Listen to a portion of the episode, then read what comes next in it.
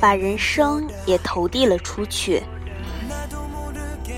今天上午，突然很想念北京的后海，北方的柿子树，然后上网做了一件好玩的事，把某个朋友的一百七十一篇日志从头到尾看了一遍。我想知道，在北京生活几年的人，会对北京有什么感受？看了三个多小时，喝了瓶牛奶，再加一个苹果，若干饼干，我还挺有耐心的嘛。看完后我很感动，一个喜欢百合花的，一个会把自己的四笔稿费支援给朋友的，一个与五个朋友共同在北京成长的。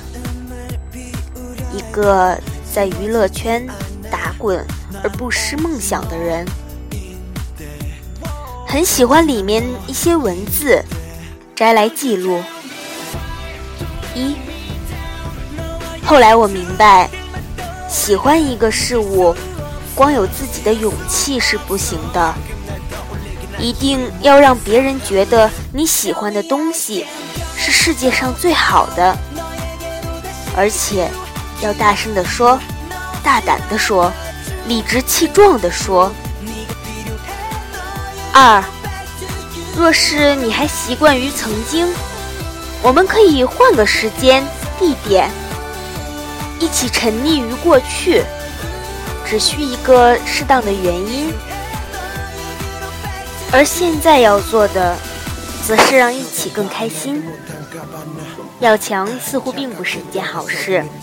谁要干什么干什么好了，千万别和其他人较劲，不然只是降低了自己的等级，拖累了自己而已。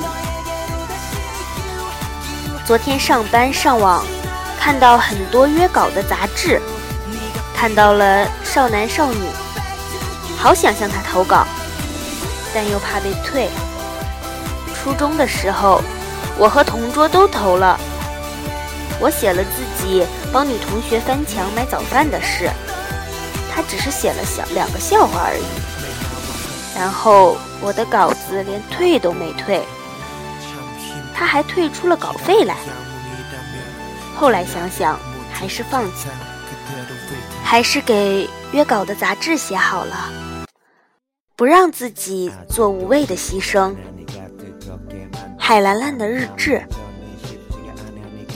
海兰兰是少男少女的编辑，如果不是他把我的日志翻出来，或许我也忘记了曾经动过给少男少女投稿，又怕被退稿的念头。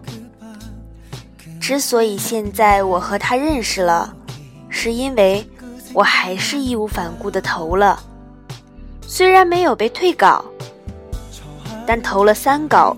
用了一稿，好歹存活了一些。怕是很久没有和人在 QQ 上这样安静的说过一些话，聊过一些了。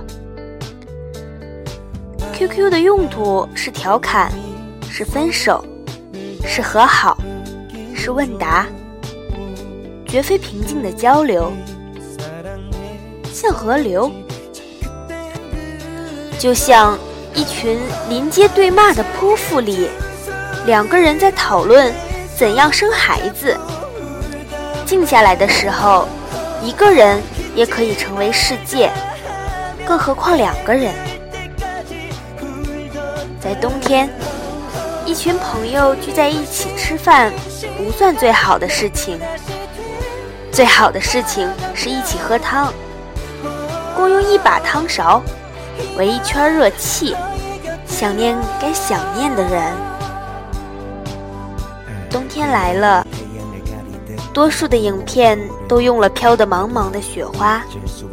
世界上无法隐瞒的三件事：咳嗽、贫穷和爱。触不到的恋人，用邮箱来思念。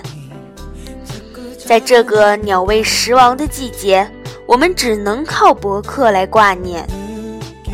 喝一杯温牛奶，暧昧，手牵手倒在床上，迎接暗色的绽放。如果不是写日志，或许我都忘记了海兰兰找出的文字还是自己写的，以致自己在看的时候陷入深深的回忆，还颇为费力，得仔细分辨各句出自哪里。北京虽然冷，但起码还有阳光可以触及感伤，或者甜蜜。比起记忆里的用便条来记录爱、记录人生、记录一切，如果周围人人帮你一起回忆，超市也可以变成天堂。